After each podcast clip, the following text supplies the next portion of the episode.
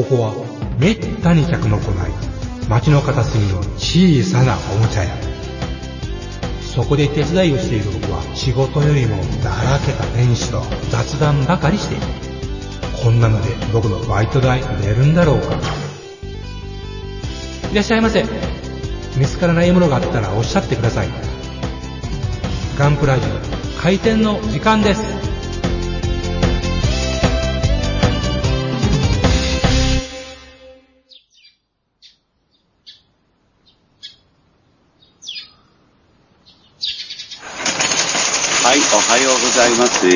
おはようございます。いやー、今す日も京都で、今日も京都ってね、ガンプラジオ、暑いしね、大変ですわな。いやー、暑い外が。お二人はどう体調は大丈夫ですか？聞いてください。えらい目え、合いましたね、私。あなんかありました？もうえらい目合いました、ほんまに。昇進して、ね。50型がひどくってね。あああ、そんなことって、ああ、その程度のことか、ははと思ったでしょ。ー、いえいえ、いや岩木さん、その、ああという言い方はね。ちょうど50型の話題っていうのが他のポッドキャストでちょっと聞いたことがあるんで。別に私真似してるわけじゃないんですけどね。うん。いやね、どんな悲劇が巻き起こったんですか？うん聞く、金曜の朝ですわ。は金曜の朝。朝起きて、ああ、肩痛いってなってね。まあ。うず、ん。あ左肩が。あ。おうで、2、3年前私、右肩もおかしかったことがあったんですよ、50肩で。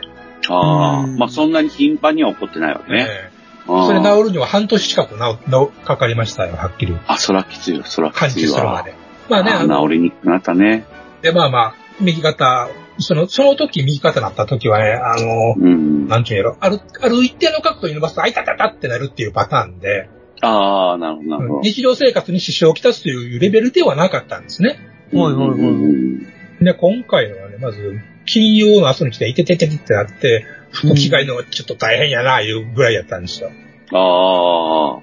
上からスポーンと被るようですとかね、シャツとか。あうんーうん。うん。で、翌日の土曜日の朝ですわ。うん。もう痛さで目が覚めましてね。もう普通に沿って痛い。ええ車の運転ができない。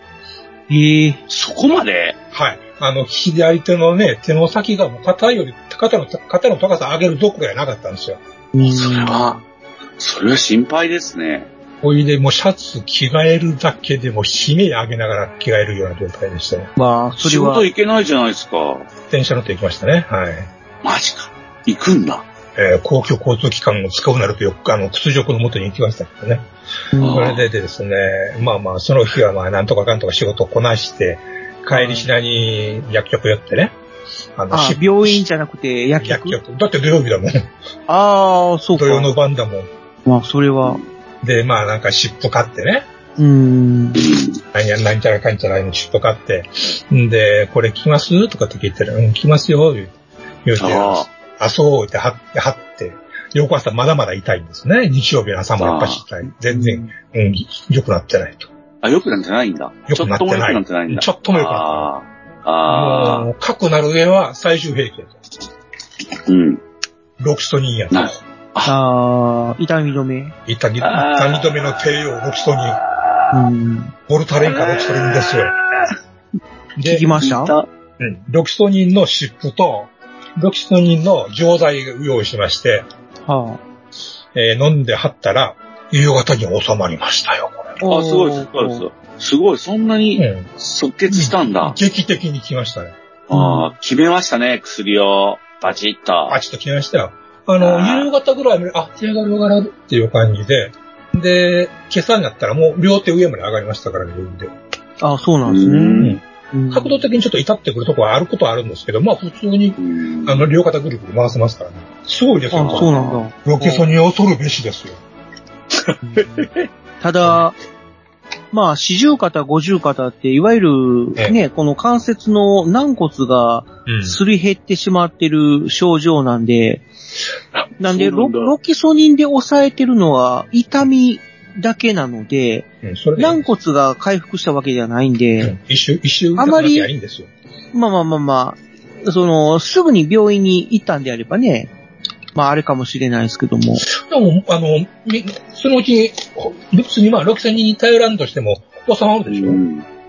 いやー、まあ、ただ、か収まるよね。うん、確かに。なんかヒアルロン酸注射とかしないと実質のところ、ね軟骨が回復するわけじゃないんで、根本的な解決にはならないような気はするね。まあ僕、お医者さんじゃないんでね、もう、あんまり偉そうなことは言えないんですけども。あの、グルコサミンの錠剤とかでほんまに効果あんのかねとは思いますけどね。うん。まあ、錠剤はそうですね。あんまり胃か、らせ、胃から摂取できるのかねあんなもんと思いまうすけどね。ん、多分できないと思いますけどね。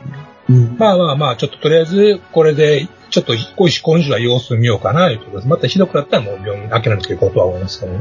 うん。こんな劇的効くとは思いませんでした。そう、すごいよね。うん。びっくりそううなんん。うん。困った時やっぱ6勝2ですね。僕、前に、はい。ちょっと、膝、膝というか、いわゆる弁慶の泣きどころを強はい、打したはい。ことがあっああー、死んでました。ああ。て、で、もう、ものすごい痛くて、え飛び上がるぐらい痛くて、えええほんで飛び上がれんけどね。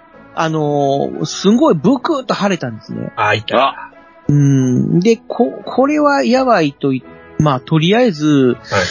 ロキソニン飲んで、なんとか痛み収まれないかなと思ったんですけども、はい。その時は全然痛み収まらなくて、うん。ああ。で、まあ、ちょっと病院に書き込みましたよ。はい。うん日々行ってた？うんいや、日々、レントゲントって日々とかは行ってないんですけども、残まあやっぱり内出、なんで残念なんですか念。聞こえたか？聞こえたか？日で、まあ、内出血してて、うん紫に腫れるんですね。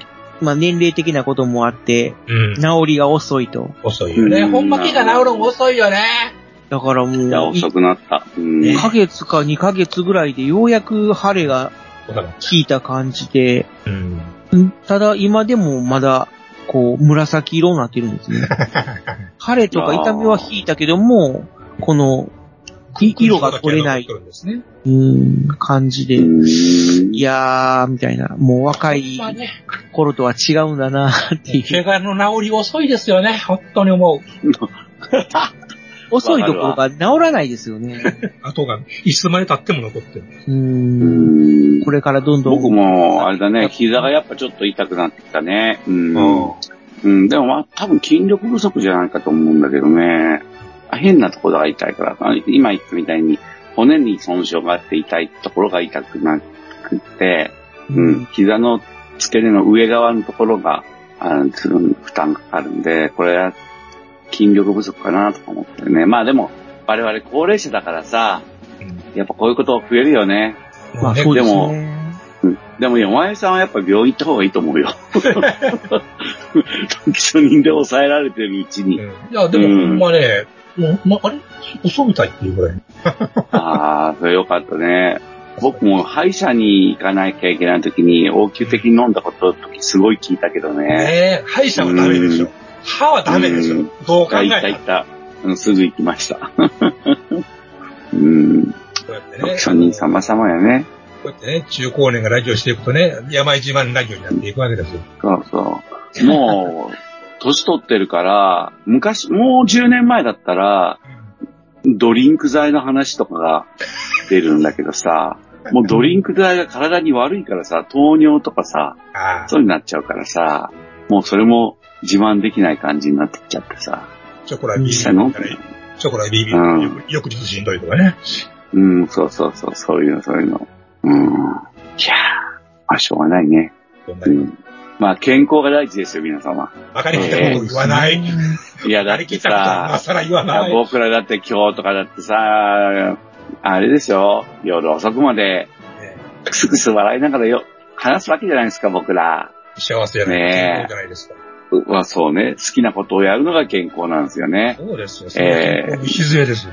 そう、だから僕は仕事辞めて、買って、あの、模型の展示会でなんだとか言って、模型活動やってるので、もう体調いいですもんね、やっぱりね。ああもう四十肩とかも、ああ、ならないですね、肩が痛くとかね。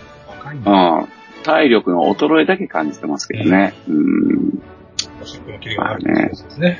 あ、それはもうそうですよ。夜目が覚めるとか。はい。うん。そんな感じ。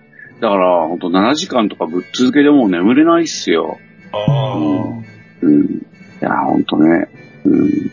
まあ暗い話ですよ。あ、すいません。僕は暗くなりました。はい。あの、明るい楽しい話をしますね。お願いします。いやいや、が、昨日まで岩流会の展示会だったんですよ。20、ええ30とね。あの、あ、リスナーの皆さん、今31日なんです、これね。あの、いつリリースされるかはまた別問題ですけど、まあそんな感じの時系列でご理解ください。それでまあ、はい。何日何日ですって？29日と30日の土日に行われました。はい。で、あの、まあもう興奮冷めやらぬっていう気持ちでね、うん。あの、まあ今日も張り切って通常運転プラモデル作って、ええ。ー、頑張ってましたけどね、モチベーションもらうからね、そうです、たちを、ガンプラジオね、ーね。の展示会もね、あの、ハッシュ、あの、ツイッターで、ハッシュタグ、岩流会展示会っていうので、まあ、四五十ぐらいは、あの、いろんな人が上げてるんで、えまあ読んでもらうといいけど、僕はそれにガンプラジオのハッシュタグも自分が上げたのはつけたーんで、ねええありがとうございます。いやー、でもあれのおかげでガンプラジオのハッシュタグが見づらくなって申し訳ありません。で、あのーこの展示会2日間で、あの、一般の女子供、普通のお兄さん、ね、なんかが結構2300人、すげえ。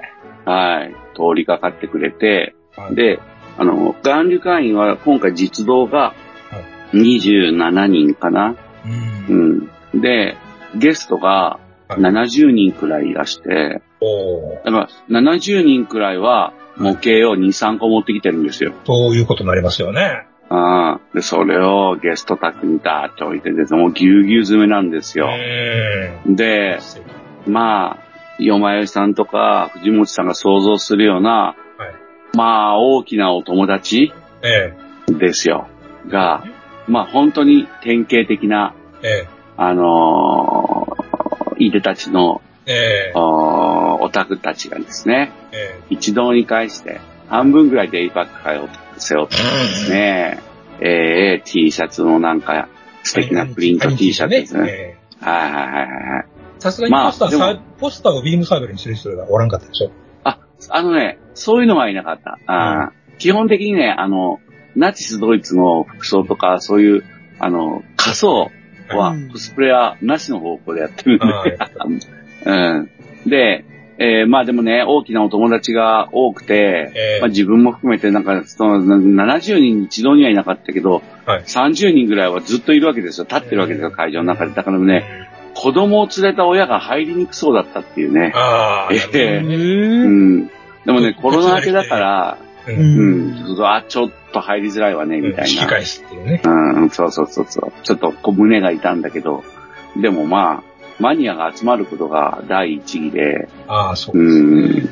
うん、やってるから、うん。まあでもうちの展示会の目標は、はいあの、プラモデルを啓蒙したいって若い衆が言って、うんだから、大きなお友達が集まって、クスクス笑い合うのにはさ、人通りが少ないところの方が都合がいいじゃないですか。まあそうですね。どうせ僕たちは大きい声で喋るし、大きい声で笑うしさ、ね。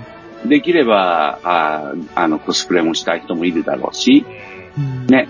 うん。あ女の子のコスプレイヤーが来ることはたまにあるんですよ。まあ、それは置いといてもいいでしょう。でね、その、うん、コロナ明けのせいで、かね、みんな、すごい集まってくれて、結局、なんか啓蒙っていうにはさっきみたいにいろんな人が入りづらくなっちゃったかなと思うところがあったんで、あれなんですが、でもまあ、もう一つ目標のね、趣味の人が集まって話すっていうのはちゃんとできたなと思ってて、うんまあ、懇親会というのは飲み会夜、土曜日の夜やってね、あそうこれ59名集まって。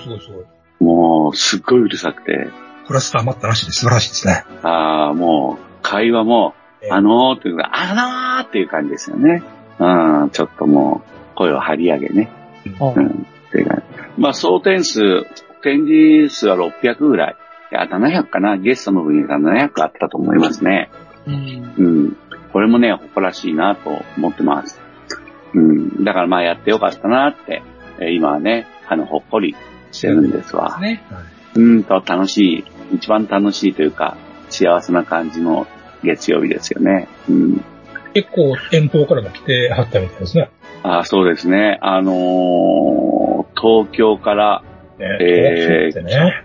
来てくれたあの、有名なガンプラのモデラーさん、アイススピードくんとか、はい、はい。それから千葉から、えー、工事現場の現場監督をやってるライトニングくんとかね、はい。えー、宝塚から、日宝塚本一のはい宝塚、大阪ですね、宝塚から、兵庫県です。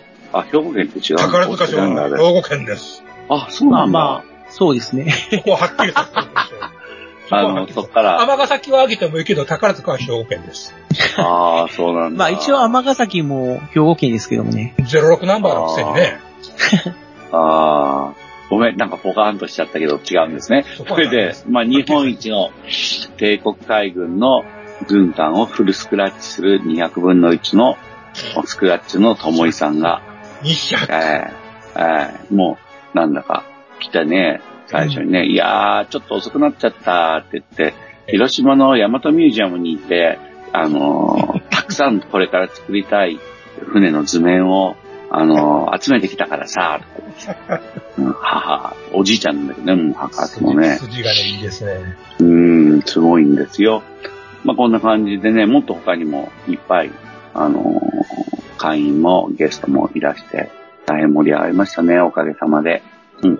じゃあね、ちょっとねはいううちの展示会のはい、あの、ミミニ知識を言うと、だいたいね、7時半から、金曜の7時半、夜の7時半から準備して、はい全部終わるのが1時間半ぐらいかかります。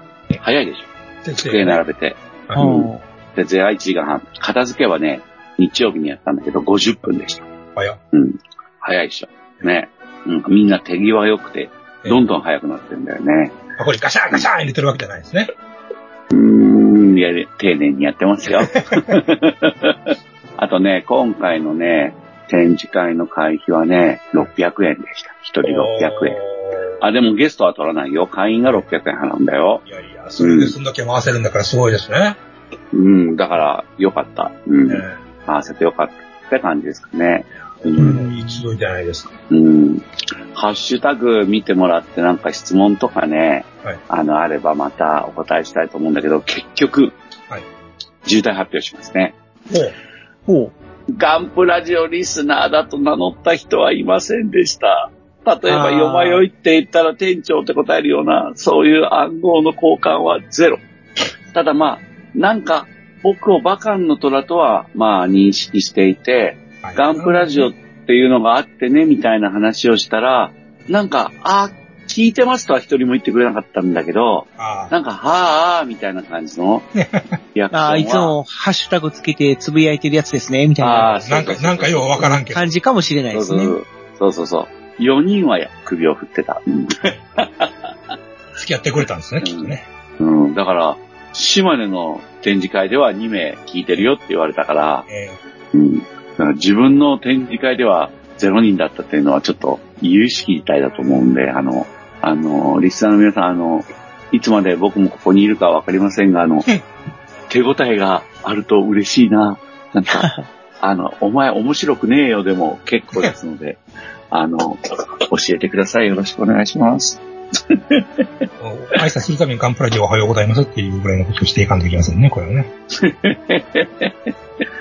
ですね。本当というか、もう逆に、トラさんがもう自ら、ガンプラジオ出演してますんで、聞いてくださいって。あ、もう、もう、なんかそんな感じになってますよ。でも、本当に。うん。うんから、うん最初は。ただね、だからポッドキャストの聞き方を知らない人が多いと思うんで、うん、そうです多分ね。YouTube とかだったらすぐに、は、あ、YouTube だねって言って、すぐにパーって聞けるかもしれないけど、僕ポッドキャストってどうやって聞くのっていう人がほとんどだと思うんで、アマゾンミュージックで聴けるんだよって教えてあげたいんですよ。え ー、まあ、アンパーゾンミュージックでどうやって聞いたらいいんですか？とかさ。ガンプラジオって検索すれば簡単に出てくるさ。そうね。でそうですよ。皆さん。なんか、Amazon 皆さん聞いてらっしゃるからそういうビッグネームを使うの、ビッグネームを。そうですね。普通にググるんじゃなくでもて。なかなか馴染みがないと思うから。そういうことです。藤本さんの顔写真でさ、静止画で、あの、会話だけ著作権フリーのものを使って、YouTube に載せちゃえばいいんじゃないの？あの、マネタイズしないで。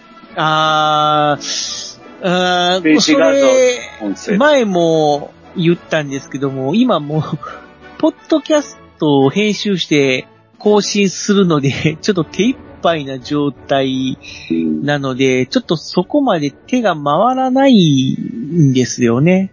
ですよね。ちょっと正直な話。なので、まあ、その、アーカイブもそうなんですけども、ちょっと、その、データとかはもうお送りするので、ちょっと更新作業をやってくださる方がいれば、ちょっとそういう展開も ありかな、考えうん。る、うん、よ余地があるかななんて思うんですけど、全部僕がやってくださいって話になると、ちょっと今の状態では、うん。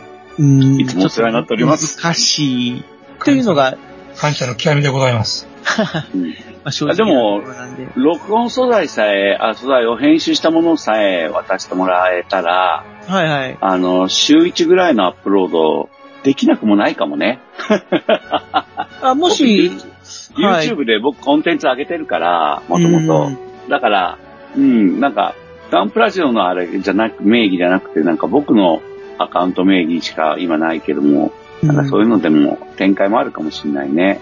まあそれが嬉しいかとか、あの、ぼ僕らの無責任なこの会話が YouTube みたいなところに乗るのはそれ自体問題とか、そういうのあるかもしれないんで、まあ、あ冷静に考えましょうね。な、もしかしたら何かの規制で引っかかる可能性はなきにしもあらずですよね。その、ポッドキャストの規制と YouTube の規制は違うんで。だよね。うんよまよいさん大丈夫ですか？よまよいさん。ということ？いやいやいや、なんか危ないこと言ってないですか？全然、もう、もうじ何にも誰にはばかることのない発言しかしてませんよ。まあ、リスナーの皆さんもなんかちょっと私たちに助言をいただければと思いますので。えー誰にはばかることのない、えー、おおらかな発言しかしてないと思うんですよ。あ そうですね。えー心がけます。心して。はい。いいんじゃないですかね。なん、なんの、なんら問題はないと思うんですけどね。うん。人畜無害のことしか言ってないと思うんですけどね。あ、じゃあそろそろ人畜無害言っちゃうんだ。あ、お茶買ってきます、お茶。お茶、僕またお時間にしましょうかはーい。で切れ、切れ出じゃあ行した。ってきます。It's a tea time.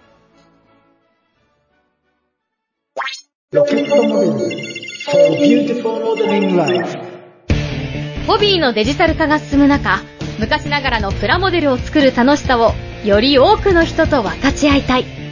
作って、飾って、眺めて楽しい商品をお求めやすい価格で提供する日本の新しい模型ブランド。それがロケットモデルズです。ロケットモデルズのプラモデルは全国の小売店、オンラインショップにてお求めいただけます。詳しくはロケットモデルズで検索。ウォルターソンズ。それは根っからの模型好きが立ち上げたホビーメーカー。熱い情熱を注いだ製品をみんなにお届けフラッグシップモデル、メタルプラウドシリーズは、コレクターズグレードの新基準を目指すべく、合成と柔軟性を考慮した素材耐久性を追求。手作業による塗装工程と高精度担保印刷による判読可能な極微マーキング類。さらにはリアルな背景付きディスプレイベースが付属しウィンドウパッケージのまま飾ったり稼働させて楽しんだりできる。次世代の完成品シリーズなんだぜ。基準グレードのスタンダード。金属製可動履帯を標準装備するザ・タンジブル。組み立て模型版ザ・キットの3グレードが陸、海、空で展開中。お求めは全国のホビー取扱店ネット通販店で。次世代基準の完成品模型をみんなで楽しもうぜ。 Presented by ウォルターソンズジャパン。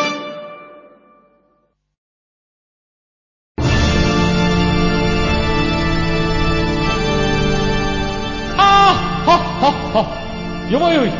カレー好き。悩みを申すがよい。あ松尾も。総帥様何を求めればよいのか私はわからないのです。私はもっと刺激が欲しいんです。では助けよう。それは毎週金曜日深夜更新。サバラジュを聞くがよい。ははー。ははー。ビックビックじゃぞ。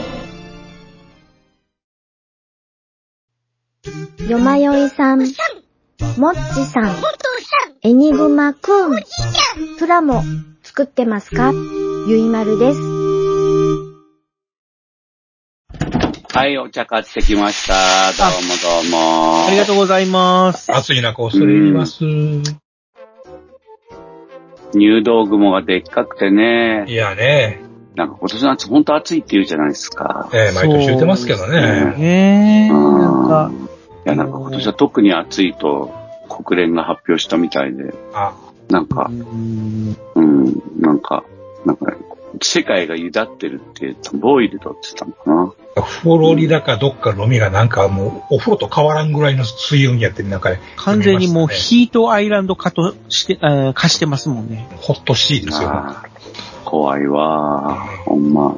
家から出たくないわ。気温を示す、なんかそういう表示があって、日本真っ赤っかになってましたもんうね。ん、せ世界、世界の中でもとりわけ赤いって言いますもんね。ああ、そうなんだ。うん、台風も寄ってこないっていうね。うん。あ、でも台風来たらまた線状降水帯とかなったら、雨台風とかだったら困るもん今日本な。全体が高気圧に覆われてるから、日本列島の方にはなんか曲がってこないみたいですよ。ううんんしばらくは。うん、まあそうだよね。まあしばらくは。うん。まあでももう8月ですもんね。うん、そう、8月になったよね。あっという間でしたもんね。えーあ、なって、な、なってるって、まだなって、ごめんごめん、まだなってないけど。あこれがこれが配信される頃そうそう出る頃にはこれはもう8月だよね。うん。この間7月になったばっかりやと思ったのに、本当にもうなんかあっという間でしたよね。いやー、もちさんほら、体調悪くていなかったこともあるから、ほら。まあまあまあ。ねうん暑さは身に染みてはると思いますよ、そりゃ。そうですねんそうだよね。うん。夏はいや。ぐったりするから、うん、ね、もう大人になればなるほど楽しいことがなくなっていくというね。うん。まあ本当にリスナーの皆さんもあの、しお仕事しょうがないと思うけれども、ええ本当できるだけね、あの熱中症対策、コロナ対策、うんうん、しなきゃいけないし、涼しいところに入れるときはいた方がね、いいと思うんだよね。もううちの親とかさ、うん。高齢なんだけどなんかもったいないとかね、例によって暑くないとか言って、そうそう、すごい暑いのに、そうそう、入れないんですよ。あんたこの間、ね、サバラジオでも、まあ、ヨマヨさんとシャドウ総帥がなんかこう、炎天下の中で仕事をしている人は大変やなみたいなうん。話してましたけどそうです、よ。僕、それをちょうど炎天下で仕事しながら聞いてて、それは辛い。あ、ねぎらいの言葉になったかな？本当にね。頭下がりますよ、もう、本うん。当に。正直そうだよね。なんかもう、僕のこと言われてるのかなって思った。うん働きたくないでござるですよ、本当に。絶対に働きたくないでござる。本当に。そうとか、言い辞めるといいんですよ、辞めると。仕事を辞める。ね、じ僕自宅警備員ですから、はい。貴族の言うことはち、貴族の言うことはこれだよ。そうね。本当にリスナーの皆さんから嫌われてるんじゃないかと、正直思いますもん。あなんで、申し訳ない。え、あ、だから貴族だからことはないですよ。っしょ。いや金からも自由女からも自由ガンプラがなければロボット魂を買えばいいじゃないって話ですよね。そ うそうそうそうそうそう。あ 面白いね。それ面白いね。いやー、俺もマリー・アントワネットなんだな あいや、もううね、んそういう、ちゃんと働ける時にも、頑張って一生懸命働いてきたからこそですよ。ーいやみんなもね頑張ってるからさ。シードを吐き、胃に穴を開け、脳にシワを刻み、みたいな話ですね。うん、僕も、うん、僕脳梗塞になったから、うんうん。ええあの、今、本当プラモデル作れて幸せですよ。手が動いてね。まあ、今や、今や脳梗塞でやっていけるんですよね。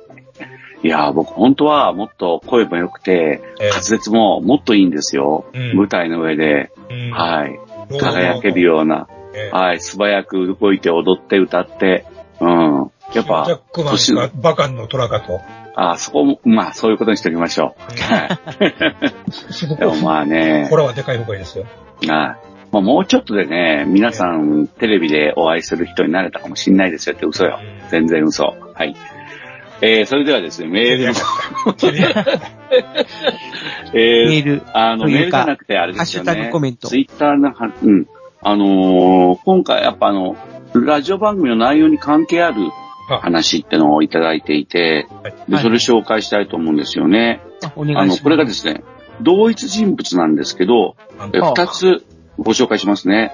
はいえー K、K、A、Z、I、カジさんかなえー、っていう方から、あのーいただいた、あーガンプラジオ、ハッシュタグガンプラジオのお書き込みですけど、はい。えーバカンの虎さんのバイク弱者っていう発言がありましたけど、そんなのないです。バイクって、下はポケバイから始まって、上が無制限なので、乗りたいなら何から始めるかです。10代の時初めて乗ったダックス50。ダックス50わかるよ。全く思ったように動いてくれなかったのは覚えてますけどね。ハート。というのを書き込んでいただきました。ありがとうございます。ありがとうございます。熱いメッセージですね。うん。まあでも、カチさん、あの、僕あの、例えばまあスクーターとか乗ったことあるんですけど、あの、株とか、はい。あの、我が家ずっと株があったんですよ。親は車持ってなくてね、うん。2台、お父さんとお母さんが株に乗るっていうね。すげえ、株の風ええそうなんですよ。でお父さんはやがて 250C、あ、125cc の株にグレードアップするみたいな感じだったね。だから僕、も僕株乗ねっ、てたことありました。ああれいいね、便利ですよね。今でもちょっと欲しいかなって思ってるんだけど、僕ね、あの、バイクに乗らないっていう意味でバイク弱者って言ってんね。あ、これ書かせてもらったけど、バイク弱者っていうのは僕、うん、プラモデル好きだから、その、うん。車だとか戦車とか飛行機だとか、そのものに対してこう執着していろいろ調べたりとかしてるんだけど、はいはい。バイクに関しては、身近なせいなのかどうかわかんないんだけど、結構おざなりに暮らしてきてしまって、うん、バイクのパワーを後輪に伝達するには、チェーンとシャフトととか、バイクにはどんなエンジンの形式があってとか、ギアが何段なのかとか、そういうの全然わかんないんですよ。うん。で、その意味で僕はそういう私が自分が許せなくて、えーバイク弱者だなと思ってるという、まあこういうちょっとひっくり返った感覚なんですけどね。でも、本当カジさんの言う通りで、乗るのは本当ね、あの、乗るのは本当弱者とか言って避けてたらやっぱいけないと思いますよ。あんなええもんは乗らないとね。うん。でも今普通免許では 50cc 乗れないんでしょ？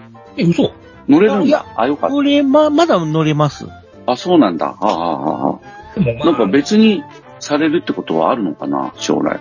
ああ、いや、もう、50cc がなくなるっていう噂はありますね。うん。あ最50が最低排気、あの、原付の最大排気量ではなくなるという意味合いですよ、それは。まあ、そうですね。ああ、なるほどね。ああ。それは興味深い。じゃあ原付っていうのが排気量が増えるってことではあるわけですか？その可能性があると。ああ、それは興味深い。だから今うん50よりも125の方を力入れて出してるのはその辺があるんちゃうかみたいな話なんですよね。うんただ、なんかさその、法律が変わるかどうかはわからないんで、もしかしたらもう、50、50cc っていうのはなくなるけども、うん。まあ、いわゆる 50cc の、その、パワートレインっていうんですか？その、最大出力とか、その辺の数値は、そのまんま。うんつまり、125cc のバイクを、あえて、パワーダウンさせて、原付一種のバイクとして販売するのかなっていう。その時は、ホンダは F1 を国会議にぶつけてもいいと思いますね。どうなんでしょうね。まあそういう噂もありますけどまあ、、まあ、電動バイクの方に行くっていうのもね、ありますからね。電動バイク。そうだよね。ねえ。自転車のルックスで、電動アシストで、めっちゃ速いものってあるじゃないですか。もう。こういうやついますよね、たまにね。うん。あ、あんなの自転車じゃな、まあ免許がいるみたいなのもあるけれども、なんか非常に微妙になってますよね。本当は微妙どころか違違法で法ですすよ。う。うんん。小眼で走るやつ。うん。まあ、結構ね、あるよね、でもね。たまにそういう、うんちょっとお隣の国っぽい人が、あうん。ああ電動キックボードって見ます？あ、見ますよ。やっぱり。名古屋では見る。名古屋でもやっぱり都心部うん。では、うんもうよく走ってますね。公園でほあんま見ないんですよね。だから街中ではもう、普通に歩道とかをもう、スーッと走るんで、うんうん。怖いというか危ないというか。いきなり、いきなりね、火伸ばしたくなりますよねうー。ん。うん。なるほどね。うん。ねえ、なんか。でね、もう、もう、もう一件、もう一件、ごめん、カジさんのもう一件来てるからさ、はいはいはい。こっちはねはい、すべ、てのモデラーに届く痛い話なんですけど、あうん。ローガンモデラーさんたちは、手元から落ちていった部品を見つけるの難しくないですか？難しいですよ。えー、裸眼で組んでた頃は落ちていく部品を床面まで目で追えたのですが、メガネかけてると足元まで追えないです。皆さんはどうしてますか？同じことしてます。いや、これね、だから、今は床まで目で追えないってことは、つまり、はい山江さんも僕も想像した通り、四つん這いになって探してるってことですよね。だから、プラモ作るときはメガネ外して、わ、落ちたって言ったらメガネかけて、床上に這いつくばるんですよ。うん、なるほど、なるほど。僕はメガネ外さないま、外したままもう入って配ってますね。おー。うん。もうとにかく大変ですよねう。。うんん。うん。もうエニグマ工房がね、もうコンコンクールの床でね、もう埃やゴミがね、あ隅っこにあるんでね、もう大変、探すの大変でしたね。はあ、もう妖怪、の壁なんだ。床なんだ。床なんです。もう妖怪パーツ隠しが暗躍することね。うんまあなんか、エニグマ工房は元、やっぱり工場みたいな、まあイメージですよねそんな感じですからね。うん。まあ、うんそれか、あ、ガレージがね、ああ。まあ、ガレージを、そういう、施設を置いてって感じでね。こう、工場って言うんでしょうかね。ああいう研巻きとかそういうのを。置いてね、そういう感じに、まあ仕事としてやってるってういう。ん。うん。なんか今のトークで、エニグマ工房でこの収録がされてないことがバレバレになってしまいましたね。バレとるうんん。いやいや、エニグマさんがいない時点で。あ、でもそう、そうなあ床がコンクリートなんだ。僕の、あの、模型部屋もそうですね。うん。まあ、この前のあの、コスモゼロも、実はパーツが一個、なんか、異空間に飛んでいってしまってなくなって、よくあるんですね。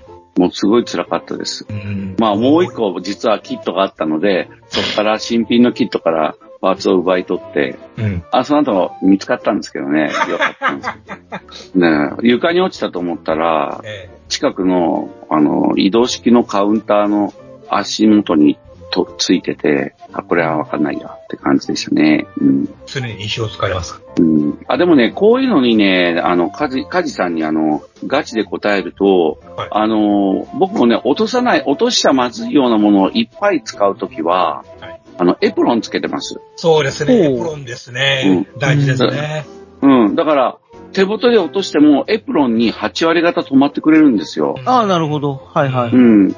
だからね、僕真っ赤なエプロンしてます。うん。広げる感じですかね？膝の上にね。まあそうそうですね。う、うんんそうそう。で、そこで止まってくれるんですよ、ほとんど。ああ、はいはいはい。うん。まあこれで、うまくやってきてるんだけど、そのさっき言ったコスモゼロのパーツの話は、たまたましてなくて、あらら。で、あんなでかいパーツなくなるわけないだろうって探してなくて、っていうので、えー本当エプロン着ていればよかったなって思った感じですね。空間、あ空間ジャンプしますからね、ほんまね。そうそうそう。なんでこんなとこから出てくんねんみたいなのありますからね。そうそうそうそうそうそう。本当そうなんですよ。エニグマさんと一緒に気持ち悪いって言ってたことありますからね。うん。あんたの家やろ言いながらね。いやー、店長元気かなねカジさん本当ありがとうございました。ありがとうございます。うあの実はですねガンプラジオは読んでるからね、みんな。うん。はい、はい、実は。実はカジさん以外にもう一通ありました。お、あ、なるほど。ちょうどカジさんのこのツイートのちょうど上にうん。あるんですけども、えーララーンさん、あ、ラランさん。ありがとうございます。ハッシュタグガンプラジオ370、うんうん。前回ですね。うん。うん。うちも、うちも水性塗料オンリーだから、VIC カラー試してみようかな。やった来た。これこれ来た。来たこれ。クソ暑いから、秋葉原に行くのはあれだから、通販だな、といただいておりました。関東の人や。来たーあ、いや、でも、ラランさんは関西の人じゃないの？秋葉原に行くって、ああ、だよね。関東っぽいよね。そんなで、も、なんか関西弁でああ、関西大阪に秋葉原があるんじゃないですツイートしてるんだけども。大阪には日。本橋がありますけど。ああ、行ってみたい日本橋。そっか、いいなあ、でも、ラランさんありがとうございます。え、それ以外のツイートに東京に行って久しぶりとか書いてるよ。うん。あ、本当。じゃあ、ラランさん、どこにお住まいか問題もちょっと匂わせ、えーツイートをしていただければと思います。はい。謎の男ラランス。うん、ありがとうございます。えーそのあ、でも VIC カラーはもうめっちゃおすすめですんで、はい。はい。はい。いいと思います。その他にも、ハッシュタグ、コメント、おいろいろいただいております。うんえー、マー君、アットマーク、自由絵師さん、うん、うん、うん、うん、うんえー、ジョージさん、うん。あ、ジョージさんいつもすいませんね。アポロさん、うん、うん。ゾエゾエさん、あ、ジョージさんすいませんね。ミスター吉川さん、あですね。うありん、がとうございます。ロボット系系完成しましたね。NCC1701、レフィットさん、はい。エンプラさんね。うん、プラさん。PZERO2015 さん。これな、ああ、なんてお呼びしたらいいのかな？P0 じゃない。ね P03 でしょ。?P0 さんでいいのかな、P0、P03 でしょう、多分。うんそうです。はい。ありがとうございました。ありがとうございました。プラモ進捗状況とか、いろいろツイートしてください。何でも構いません。何でも構いません。お願いします。ありがとうございました。あざした。明日。じゃあ、そろそろ、お開き？え？え？え？ちょっと ちょっと、え、すいません。リスナーの皆さんすいません。今ちょっと動揺してしまいました。とんとんでもないこと靴縛らしちゃったんでね。いや、いや時間的に、あ、あもうそんな時間ですか？ああ、そうか。だ今日健康話をしちゃいましたね。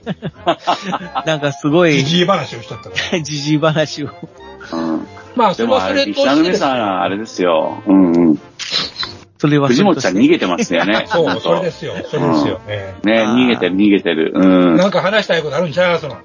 まあまあまあまあ、例によってうん、特撮話になってしまうんですけども、話したいことまあね話したらええやない。まあここ最近ウルトラマンブレザー楽しく楽しいです、見てますよということうで、うんうん。まあね、このウルトラマンブレザーに登場するうん。女性隊員うん。がね、まあ二人いですよね。いるんですけども、うん。まあお二人ともね、まあ耳麗しくて、なんと、二人とも。アクションに長けていると。ああ、そうですね。うん。はいそうですね、うん特にね。で、実際にやっぱりアクションを、まあ、勉強してたりとか、人に教えている。ほう。も特にあの、南安利隊員役をされてる内藤さんっていうう、方内藤は、好みちゃんね。こうん好みさんは、まあ、はいそういう、空手だったかな。KG ですか、ひょっとして。もしかうんして。男性もしもし役者さんより強いわけか。そういう、そあの、の、空手ガールって映画ありましたよね。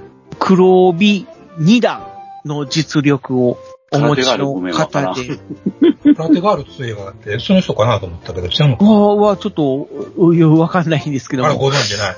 はい。まあ、なんかこう、教室っていうんでしょうかね。なんかそういう、実際に生徒さんに、まあ、教えている、というう方でもあると。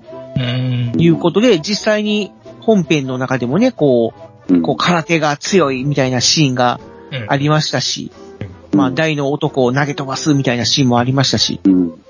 私これしか取り柄がないんです、みたいなね、うん。感じで、うーん、まあなかなか結構普段は天然ボケをしてくれる、まあ可愛らしい方なんですけども、まあそれともう一人、月宮姫奈ちゃんね。えー青部恵美役ですね。青部恵美役のね、月宮さんっていう方、まあこの子もプロのそういうアクションをされてる方、なんかうーん。うん、忍者アクションとか言ってたかな。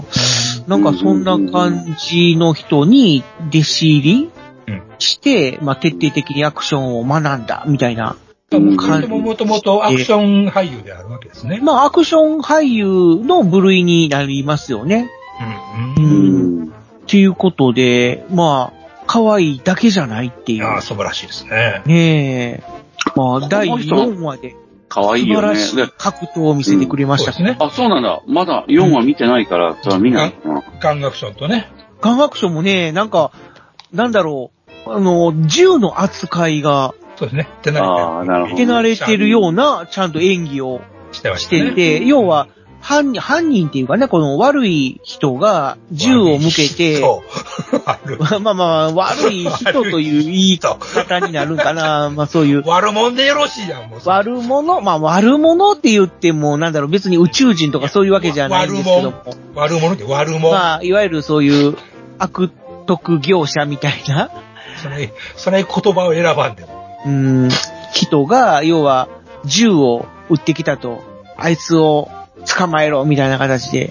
で、その銃を最初はまあバーって避けながらやってたんだけども、まあそこで、あの、昼間ゲント隊長が、こう、現れて、力を貸せうんって言ったところで、その、隙を見て、その犯人の銃をバーッと奪い取るんですよ。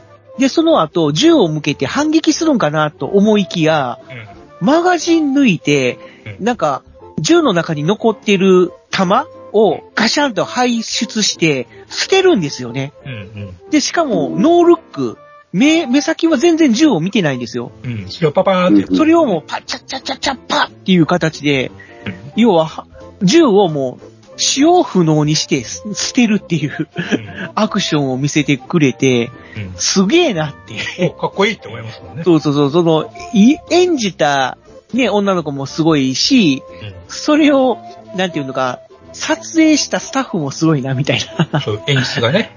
うん。演出的にもね、なんか、あ、プロやっていうそうですね。うん。感じはしましたね。そうか、これ、あ、そう、第4話、笑み各戦えりなんだね。そうそうそうそうそう。ん。で、その後、わーって襲いかかってきた暴漢に対してもう、すものすごい蹴りをうん。浴びせるみたいな。うん。うん。うーん。めっちゃ足上がってるみたいな。うん。そのカメラアングルもかっこよかったし、うん。うんまあ、全てにおいてかっこよかったですようね。ん。いや、今回のね、あの、ウルトラマンって、その、前の Z は強烈すぎたから、あの、なんかこう、やたら、前のウルトラマン Z もパトレーバーっぽいのなんて言われることがありましたやんか。はい。で、今回、なんとかそういう雰囲気はまだ出してないですよね。どっちかっていうと、やっぱりゴジラとかガメラみたいな、えっとね、僕ね、改め、これは僕のほんまの妄想なんですけど、はあ、もうスペシャリストじゃないですか、一人一人が。まあそうですね。それで女性も前線で戦うし、で、特に潜入任務やってるじゃないですか、毎回毎回。そうですね。そのエミが、そう。毎回毎回変装してね、変装といそうの変か、装が面白いんですからね。コスプレしてね。いちいちせんでええやん、みたいな。う。うんん。マイティジャックちゃうかと思ったんですよ。あー、なるほどね。うん。実実はこっそりそういう、俺やったらこうしたるねんみたいな、うん。なるほどなるほどなるほどちょっとして混ぜて入れてるんだね。うん。それはありますよね。やっぱりつぶらやプロの作品ですし。そう、そう。だから、うんまた同じことしてるっていうのも尺やし、うんあの、どういうテイストでいこうっていう時になんかそういう風味をひょっとして混ぜてないかなってちょっと、この間見て改めて思ったんですよ。ああ、いや、その可能性はありますよ。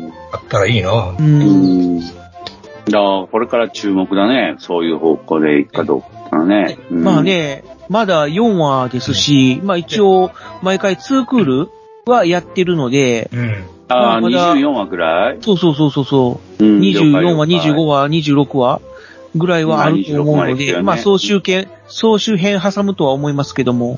うんカナン星人もまだ出てこうへんしね。そうですね。まあそろそろ出てきそうですけども。あの、今回のウルトラマンって、まだ人と話をしてませんもんね。うんそうですねまかに。会、ウルトラマンと人間の会話っていうのはないですね。ないですよね。ないね、ないね。うんだから、ウルトラマン Z はね、本当に会話してましたけども。思いっきりね。うん。で、あと感情表現が多いのが面白いというかなんというか。はいはいはい。うんワッチっていうのや、あったし、ああ、そうね。ああ、そうだね。うんうん。で、今回のもなんか、あ、気持ち悪いっていうのが出とったじゃないですか。そうですね。んだから、ああいう感情表現出るのがおもろいなっていうのがありますね。ん。今までにで、今までにないパターンやなと思って、そういう。あと、なんかこう、ビルを、ビルにか、あの、体が当たりそうになった時そうそうそうやっちまったみたいな感じでなりまね。すよね。ええああいう動きが面白いなっていう。なんなんやろなって思いますね、あの辺がね。うん後々なんか回収されるのか。だから、今回あの、変身前のゲント隊長がしっかりしてるうん。人だから、うんその逆にウルトラマンの方が、うん、なんか、うんちょっとちょっと、うん。うんあれっていうとこころがねう。あれみたいな感じの、ね感じになるのが面白いなっていうう。ん。だから実はオチ、オチとしてね、実は、あの、本人なんじゃないかとか、本人。ああ。で、ゲゲントの意識があるとか、そういうこウルトラセブンって諸星団が同一人物でしょ？とうん、でしたね。でした。うん。あで、他の、そうでした。早田とウルトラマンは憑依されてるじゃないですか。ああ、ついてました、ついてました。だから、うんウルトラセブンその時は、うん。ウルトラセブン型なんじがあるってゃないかと。うん、いやそうだね。今回のブレイザーはウルトラセブン型じゃないかと。実は本人なんじゃないかと。うん。どこで入れ替わっ変わってない。知性も人間として知らず生活してたとか、でも、あ第もともと、元からし3て、話ウルでト、ラマンでやると。第3話で3年前に、うん。昼間玄斗隊長が、うんこう、救助活動をしてるときに、うんまだ誰かいないかってやったときに、こう謎の光がパーッと広がって、うんで、その中からウルトラマンらしき影が手を差し伸べるみたいなうん。シーンになってうん、で、こっちだ捕まれみたいな形で、助けようとして。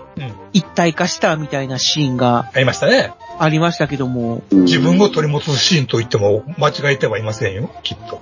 うん。そうそう、自分の中に内なるイメージがあ実体化したってーいう。いやウルトラマンとしてうん。人間の姿を借りてうん。地球に降りてきたけども、そのウルトラマンとしての記憶を失ったみたいな？何十年も前にね。うん。まあそうそう。なうん、あるいはなんか新しい新人類でね、うん。知らんけど、うん。うそういうなんか光の国は関係なくてさ、とかさ。あ、だから光、の、光の国じゃないでしょ？まあまあ、そうですね。光の進撃の国ではない。国みたいなもんじゃない。M142 でしたっけね。なんかそういう星からやってきたみたいな設定はありますけど。まあなんかそういう妄想ができるような、うん。うんあくまでもうこれは妄想ですよね。あのうん、全然会話してないからさ。うん。で、なおかつウルトラマンになってからが妙に人間臭いからさ、なんかそういうことをふと妄想しましたよ。なるほどうね。ん。あくまでてか僕はウルトラマン見るときにはそこは一番見てるとこなんだけど、一番興味があって、うんそこがおざなりだといきなり冷めるんですけど、うんだから、ウウルトラ、さっき言ったウルトラセブン型か、あウルトラマン型かうん。っていうこととかはすごい興味があって、だからそこをぼやかしてるよね。どっちとも取れるっていうか、描写してます。だから変身をしてるのか、あー同一人物が、あの何、えー何、超稲妻みたいな、さなぎマンから稲妻になるみたいに 人間からウルトラマンになってるのか、その辺は絶対ぼかしてあるとは思います、本当に。うん。うん、だからそこが僕の興味の持続ポイントですね。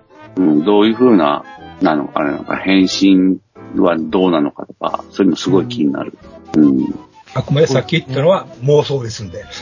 うん。決してこれが正解とは僕僕は思ってませんので。うん。それを、うんあの、今回の演出でもね、あの、見せかけて、実はっていう、あの、うまいひっくり返し方したんで、あ、さすがって思いましたよ。うん。第四話でもね。で、まあ、まここは楽しいところだね。あ、はい。ウルトラマンブレイザーも面白いんですけども、うん。まあ他にもちょっと面白いはい。ヒーロー番組がありまして、他にどんなものが、えー今、日曜日の朝にやってる日朝う、ん。王様戦隊キングオージャー。すごいタイトルやなとは思ってましたが、はい。うん。殿様キングスみたいなやつですよね。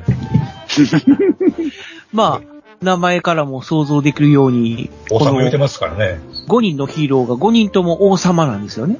はい。男なんですか、5人とも？えーっと、それがですね、はい。女が3人じゃないのこれ。今見たんだけど。えーっとですそういうわけじゃね、ないんか。男性がはい。3人で。女性が1人で、はい。で、一応、LGBTQ が1人。うーん、その、役者さんは女性なんだけども、はい。まあ、なんていうのかな、こう、女性らしくないというか、まあ、男装霊人みたいな、はいはいはいはあー最高じゃないですか。そういう人が一人い。はいはいはい。の、あーまあ、なるほどね5人で構成されてて、はい。で、男性側も、はい。まあ、主人公の、まあ、レッドのギラっていうのが、はい。まあ、これは、本当に主人公、主人公した、うん、わかりやすい。まあ、うんね、わかりやすい、うんまあ、熱血、うんうー一、一途というか、はいはいはい。なんだろう、その、純曲がったこ粋な、とは大嫌いやつね。うん、感じの主人公キャラ。で、でブルーのあ、ギラ。クワガタなんだ。ヤンキー。ヤンキー。あうん、もう本当に。うんで、まあ、国王って呼ばれるのを嫌がって、俺のことは総長とべみたいな形で。わかりやすいな。そうそうそう。で、まあ、ちょっと、ある意味、はい。暴走族的な、総長なんだからそれ以外に考えるんじゃないですか。いでたちなんだけども、でも、このヤンマが属しているンコソパっていうあ国は、はい。まあそういうインターネットとか、そういうコンピューターとか、あ、まあそういうのに、まあ、優れている国っていうかな。あ、IT 先進国なんですか、IT 先進国っていう設定。あうんうん。で、えー、女性のイエローが、うん。まあいわゆる縦ロールのあ、すげえ、女王様。すげえ、女、女王なのね。そうそうそう。姫のランちゃん、カマキリ王者ですね。で、とにかくもう、わがままっていう感じうん。のキャラクターなんだけども、うん。まあ、ただそのわがままっていうのにもちょっとこの、わけが。訳があるみたいな形で、おーうん。ただ、我がままに我が道を行くっていう決め台詞があるんですけども、はいはいはい。このわがままっていうのと、うん我がままっていうのをかけてるっていう。うんうん、それはわかります。うん、だから、すごくこう、自分を持っている、うんうん。うん、キャラクター。うんで、で、えー、この女性とも男性ともつかないうん。リタ・カニスカっていうキャラクターは、うん。えーっと、一応そういう世界の中実を守る国際裁判所の最高裁判長っていうのもうん。兼任しているっていうことで、すごい裁判所があるんだ。よ。で、一応この極寒っていう国の国王、うん。女王じゃなくて国王。うん。なんだけども、この極寒っていう国が、まあ言うたら、まんま、あのーしなんだろう、刑務所みたいなはあはあ。ところなんですよ。なんで、監獄やな。まあ、まあ、みたいな感じですよね。国家の。で、そういう、いろんな犯罪者が集まって、うんなしている国。だからもう、国民イコール犯罪者っていう国。昔のオーストラリアみたいなもんですな。ああ、そうなんですね。失礼なことを言ってはいけない何なこと言うんだあなた知。らないな。ど、どういうこと？引っかかっても知らんで。ああ、ええここはすぐしましょう。ここはすぐしましょうね。はい、じゃあまあ、はいスルーします。で、まあ、あ、ね、うん。常に右目が隠れているっていうキャラクターなんだけども、ああ、そうですね。右目がバーって髪の毛が開いた時は、オッドアイになっているっていう、ルルーシュ的な。まあまあそういうキャラクター。で、その、5人目のカグラギ・ディボースキーっていうのは、もう、日本の江戸時代のお殿様みたいな感じの、あ、うん、お王様でジ、だね。そうそうそうそう。だから、セリフ回しとかもすごい歌舞伎口調なんですよね。ござるござる。うん。そう、うわ、ござる、まあ、ござるとは言わないかもしれないんだけど、か。うん、でも、なんだろうな、そういう、昔の日本の喋り方っぽい感じ。ござるやんけ。うーん、ご、ござるは言わないかもしれないけども、農業の国、豆腐の殿様ね。ああ。っていうう、ん。すごい、こう、あ、今でもスパイダー行ってないよ。個性的な5人目って言ったけど、まだ4人しか行ってないよ。スパイダークモノスが。そうそう、スパイダークモノスは、ちょっと違うんですよね。やっぱり、その、なんとか王者、なんとか王者っていう、ね、5人は、そういう、後ろに王者がつくんですけども、この、ジェラミー・ブラシエリっていう6人目の、うん戦士が、6人目？まあそうなんですよ。6人目なんですよ。確かうんに確かに。6人目の戦士1 2 3が変身するのは、スパイダークモノスで、スパイダー王者じゃないんですよ。ビッグワン的な。なるほどね。うーん、まあ、ちょっと違うかなちょっとだけ？違うの？まあ、そういう隊長みたいなキャラクターじゃなくて、やっぱり、なんだろうな、この、5人プラス1人みたいな形で、個別の別個に行動を取るんですか？うーん、まあ、今は、ほぼ一緒に活動をしてるかな。え、一緒にロボット乗り込むんですか？まあ、そういうシーンもありますね。うん。単独行動をすることも多いですね。はで、実はこのジェラミー・ブラシエリっていうのは、第1話から、うんその、語り部として登場してたという、ああ。いわゆるナレーションの役もやってたんですよ。あ。長井一郎役ね。みたいな感じでね、物語、あの、前回のキング王者はこんなことがありました、みたいな感はいじの。まあ、ストーリーテラー的なあー役割もしてたと。うん。うんで、このナレーションの人は誰なんだろうって言ってたら、実は、みたいな、うん。6人目の戦士だったっていう展開。で、普通はもう、第1話というか、まあ最初のうちに5人揃って、うんなんとかレンジャーみたいな形でね、戦隊が結成されるんですけども、うん。うんこの5人が5人とも王様だから、そうね。しばらくはど。ずっとやっぱり自分の国を守るために戦うっていう、はいはいはいはい。うん、形で、で、たまにそういう、あのー各国の会議みたいなうん。ところに5人が揃うっていうことはあるんだけども、うん。基本的にはやっぱり自分の国を守るためにうん。国民のために戦うっていうスタンスだから、うん。それぞれが独立して戦っていたという形だったんだけども、うんその、地帝国バグナラクっていうあ敵の、まあ、組織があるんだけども、そのバグナラクの怪人とかがわーっとこう、やっぱり勢力を強めてきて、まあその、全世界がピンチに陥った時に、この5人がようやく力を合わせて、まあ国を守ろうとするという。うん。だからシュゴットって何？シュゴットっていうのは、まあ、このキングオージャー、くキングオージャーっていうか、キングオ王ージャーっ様戦隊と？ていうのが共に、戦う？うん。ええまあ、このシュゴットっていう、まあ、昆虫型のロボットっていうのかな？ああ、はあ、うんなるほど、なるほど。ああ、ああ、なるほど。ロボットの名前なんだ。キャラクターが、まあ、いろいろ、例えば、あのークワガタ王者だったら、そういうクワガタの形をしたうんシュゴット？うんまあ、カマキリ王者だったらカマキリ型のシュゴットっていう形で、ああ、まあいいね、いいね。いろいろ虫の形をした、そういうシュゴットっていう、まあ、いわゆるロボットみんな仕事に乗り込むんだっていうのうん、ね。出てきて、で、そのシュゴットが合体して巨大ロボになるっていう、まあ。王道の展開なんだけども、そのロボットの名前がキングオージャーなんですよ。なるほど。うん、だから今回は5人揃ってキングオージャーっていう、うん、じゃなくて、このロボットの名前がキングオージャーなんですね。組織名ではないと。そうなんですよ。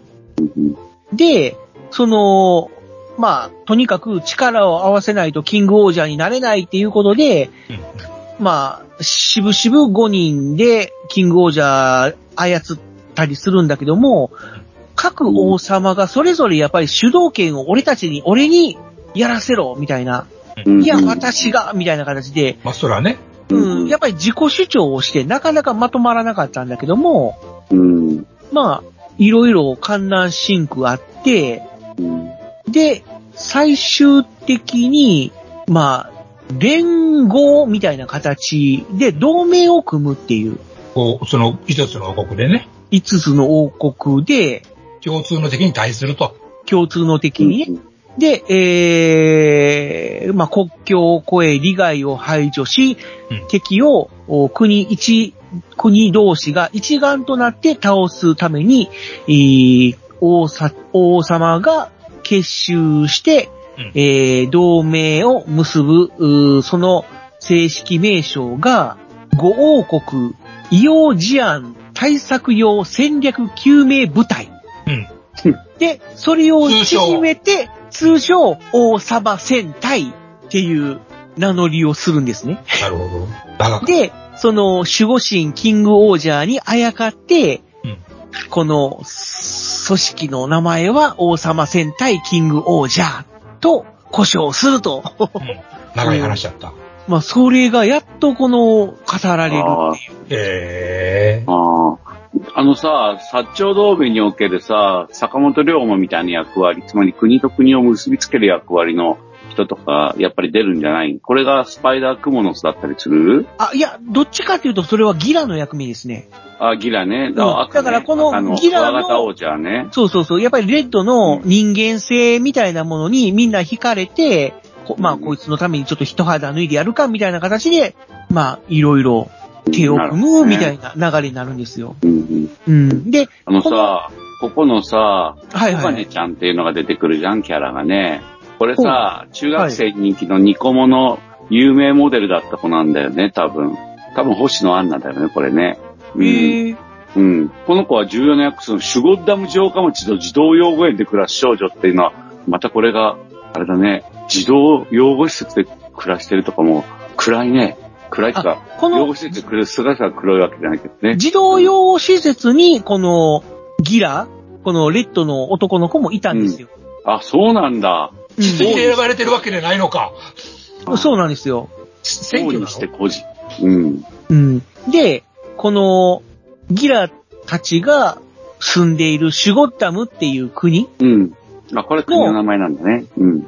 王様がラクレス・ハスティっていう名前なんだけども、あ、あだった。大クワガタ王者ね。うん。一見、すごいいい王様のように見せかけて、実は、この国民は道具だっていう、シュゴッタムというか、まあ、世界を統一するために利用させてもらうみたいな感じの、まあ、内面を持っていたと。で、国民はそれを知らずに、まあ、素晴らしい王様だと言って叩いていたんだけども、ギラだけは本性をよくのね。見抜い、見抜くというか、まあ、本性を知って、うんそれは貴様の本性か、お前みたいなやつを王様に、として認めるわけにはいかないみたいな形で反逆するっていう流れになるんですよ。うーん。だから、その反乱を成功して王様になるわけですな。で、まあ、10, 10話過ぎて、まあ、ギラが、この、ようやく、ラクレスを倒して、真のシュゴタムの王になるみたいな展開にはなるんですけどもうん、まあ、それからもちょっといろいろあるみたいな。クーデターを成功するけども、まだ盤石ではないと。まあまあまあまあ、今のところはですけどもね。うん。まあ、これから、その、王として成長していくかどうか、みたいなうん。感じの今のところはそういう段階ですかね。うん。うん。つまりこの世界は、あの、いわゆる我々の地球とは違った、まあ、ファンタジーのどっかの世界いうことですね。そうですね。一応、うん地球っていう星に、うんまあ、いろんな国があるっていう設定なんですけども、うんこの地球っていうのも、カタカナの地球なんですよ。はいはい。なんで、漢字の地球じゃないんで、うん。まあ。名前は地球だけども、違う世界の地球みたいな感じですかね。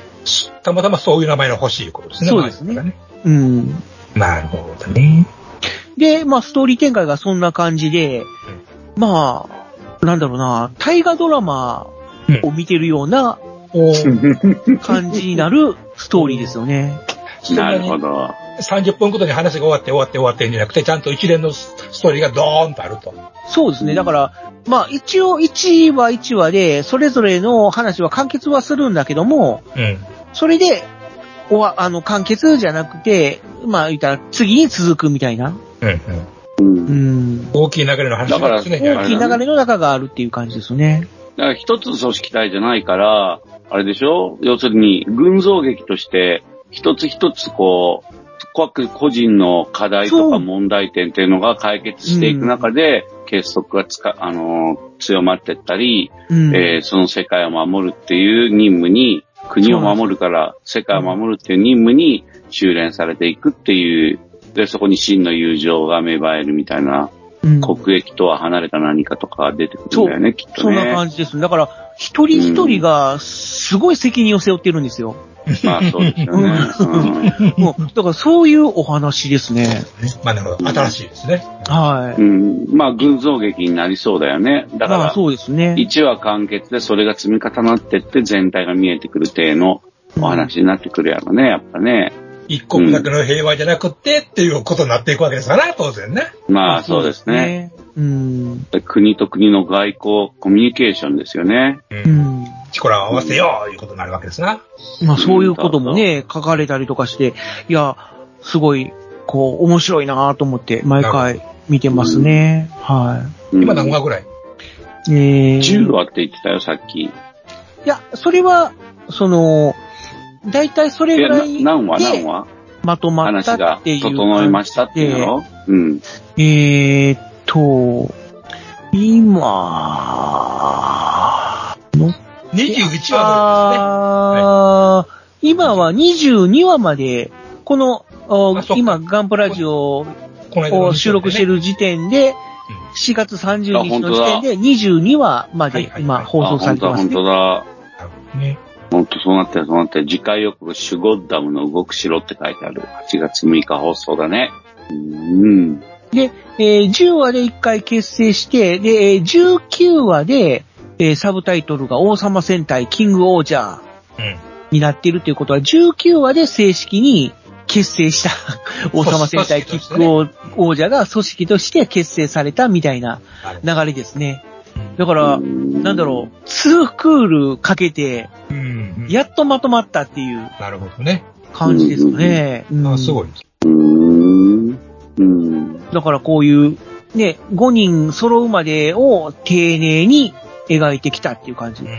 で、うん残り半分で、まあこれからどういう活躍をしていくかみたいなうん。感じになるんですかね。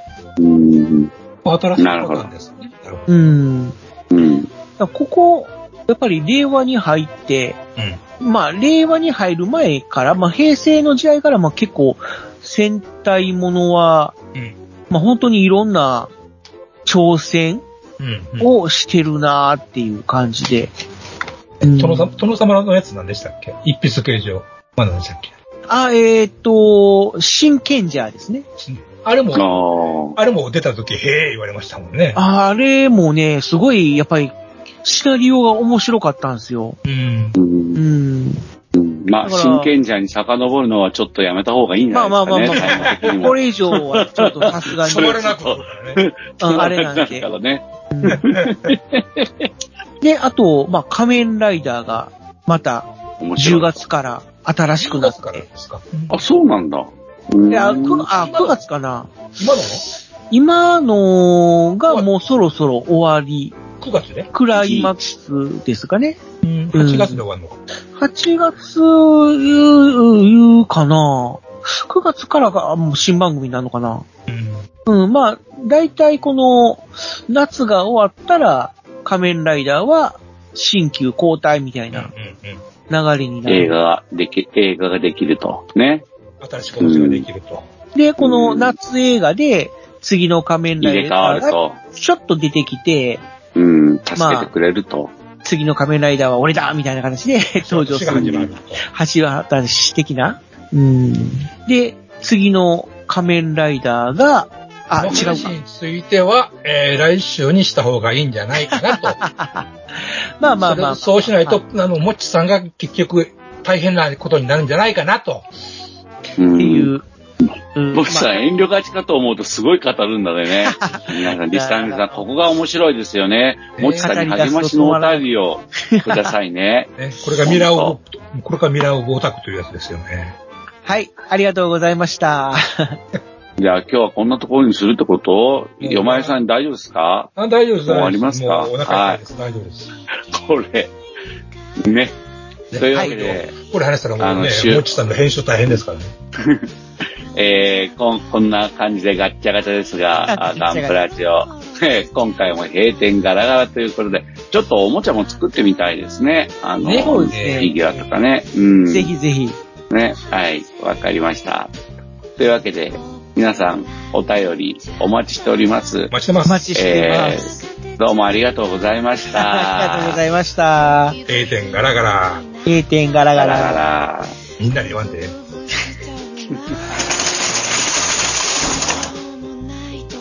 ガンプラジオでは、お客様からの温かいお便りをお待ちしております。配信ブログにあるメールフォームから、どしどしお寄せください。ガンプラジオ、ツイッターアカウントのリプライ、リツイートもよろしくお願いします。